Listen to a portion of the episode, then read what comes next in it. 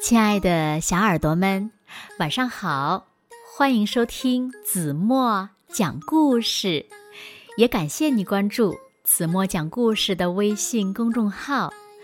我是每天晚上为小朋友们讲故事的子墨姐姐。今天呀，子墨要为小朋友们讲的故事呢，名字叫做《巴巴爸爸建新家》。小耳朵，准备好了吗？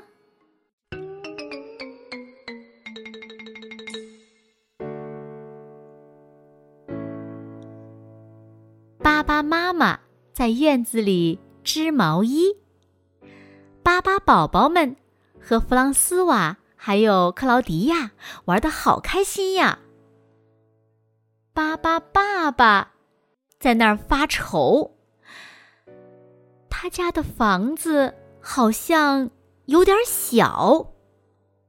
真的，他家的房子真是太小了。弗朗斯瓦说：“他知道有一座空房子，可以带大家去看看。”哇，这真是座漂亮的房子呀！只是有点旧。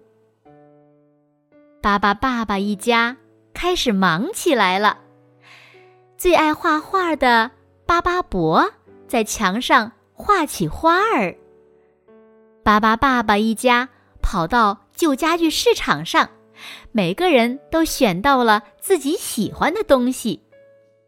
巴巴伯买了画架和很多画笔。巴巴布莱特找到一架很酷的望远镜。巴巴贝尔选中了一副黄色的手套。巴巴利波挑到很多书。巴巴祖看中了好多动物。巴巴布拉伯扛着许多体育用品，而巴巴拉拉吹着他新买的小号。呀，不好了！城市拆迁队来了。一些巨大的机器正在拆邻居家的房子，马上就要拆到巴巴爸爸家了。拆迁队的人请巴巴爸爸一家住进新盖的高楼里。巴巴爸爸一家在高楼里可真住不惯，他们决定离开新房子。他们走了很久很久，一直。走到晚上，才在一座美丽的小山上住下来。早上醒来，他们决定就在这座小山上盖一座自己的房子。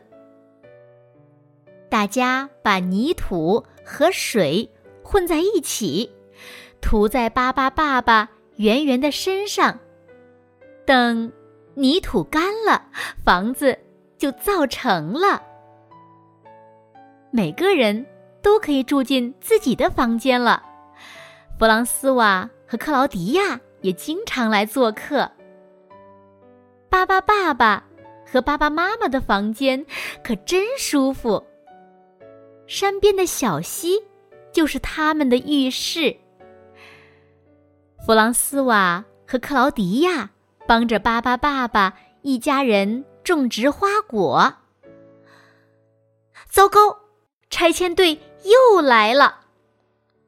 巴巴爸爸他们用泥土做了好多炮弹，加了巴巴粘稠粉的炮弹像口香糖一样粘。巴巴爸爸他们向机器们开战了。咚，咚咚咚！炮弹一下子就把机器们张开的爪子给粘住了，他们。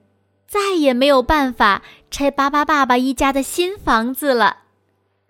拆迁队逃走了，巴巴爸爸一家在小山上又唱又跳，庆祝他们的胜利。夜深了，巴巴爸爸一家睡得好香，好甜。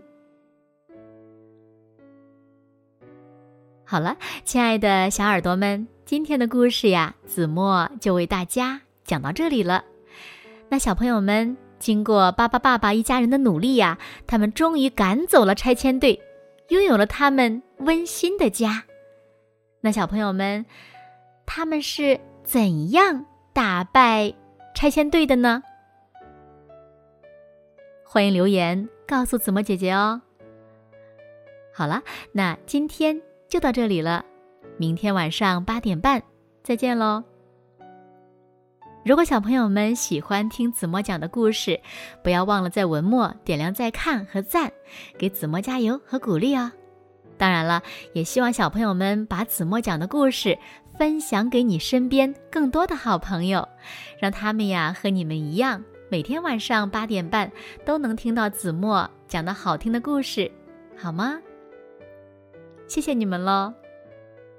那现在睡觉时间到了，请小朋友们轻轻的闭上眼睛，一起进入甜蜜的梦乡啦。